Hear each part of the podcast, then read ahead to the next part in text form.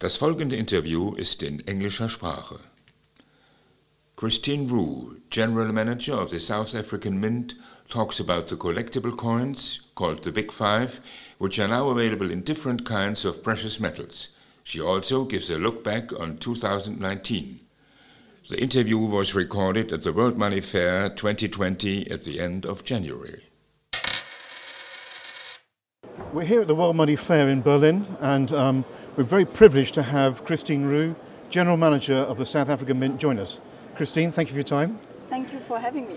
It's a great day here in Berlin, but I guess this is a really important venue for you to be displaying your range of bullion items and collector items. Is that right? Yes, we always look forward to, to Berlin. Uh, it kicks off our year. It's where all the mints from around the world come together and actually introduce their new coins. So for us, it's a milestone. It's very important. So professionally, it's an important market, but I guess it's also a very important collector market as well. Do you sell your products into the German market significantly? Yes. Fantastic. Yes. Of course, we sell in South Africa. It's Yeah. our number one market. But then the German market is our number two. Great market. stuff, lovely. So let's talk about yourselves, but before we do that, actually, the South African Mint and there's Prestige Bullion.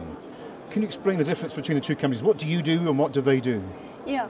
So it's all held together by the Krugerrand. Yes. You know, we were the first to, to start with a with a Krugerrand. It's more than 50 years ago. It's a joint venture between um, Rand Refinery and the South African Mint. Um, Rand Refinery does the refining, and we actually do the minting uh, of the Krugerrand bullion products. And then the South African Mint, we do the proof range Proof of range. Krugerrand. We're talking here gold, silver, platinum. Um, we did platinum uh, only in the Krugerrand for the 50th anniversary, but we are happy to say that within the next two, three months, we will have another platinum bullion product. Talking of the gold one, I know you had your 50th anniversary. Was it last year or the year before? 2017. yeah. Yeah. I read that you produced 58 million coins. That's nearly 200 tons, well, have been produced in history.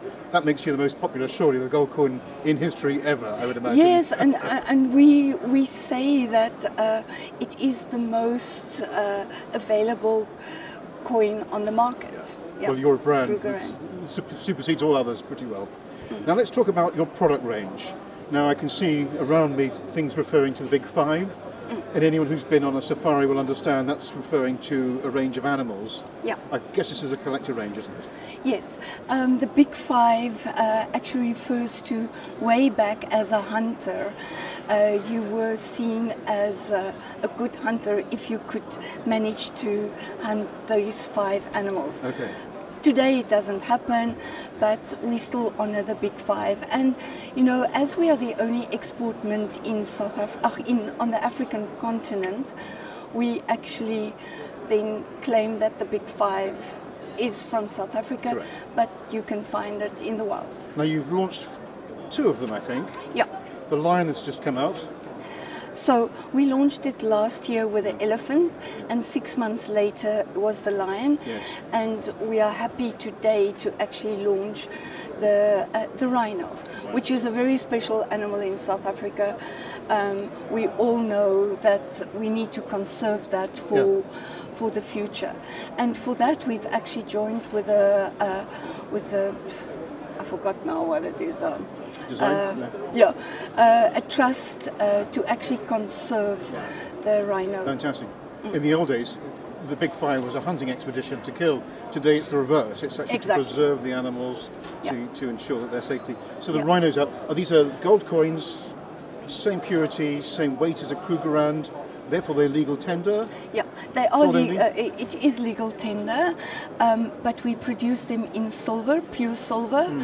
Pure gold, and in platinum, in proof for the moment. Yeah. And presumably there's a limited production run on those coins Yeah. as well. Yeah, on the big five, it's 500 gold Only? coins. Yes, uh, on the silver, 15,000. Yeah. So they must trade at quite a significant premium to the gold price. yeah, Any thoughts you can give us? Uh, my interest is often in bullion.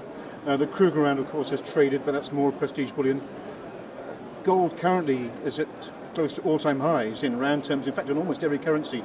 Are you being impacted by the high rand price of coins in your business, or was 2019 a good year for you on the commemoratives and on the bullion? On the bullion, I can speak on behalf of my colleagues.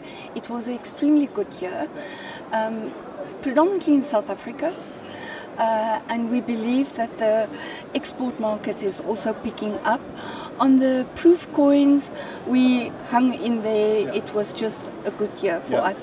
With us launching the, the Big Five and predominantly for the export market, it was good for us. Fantastic. Christine, thank you for your time for your busy schedule. No, thank, you. Bye bye. Okay.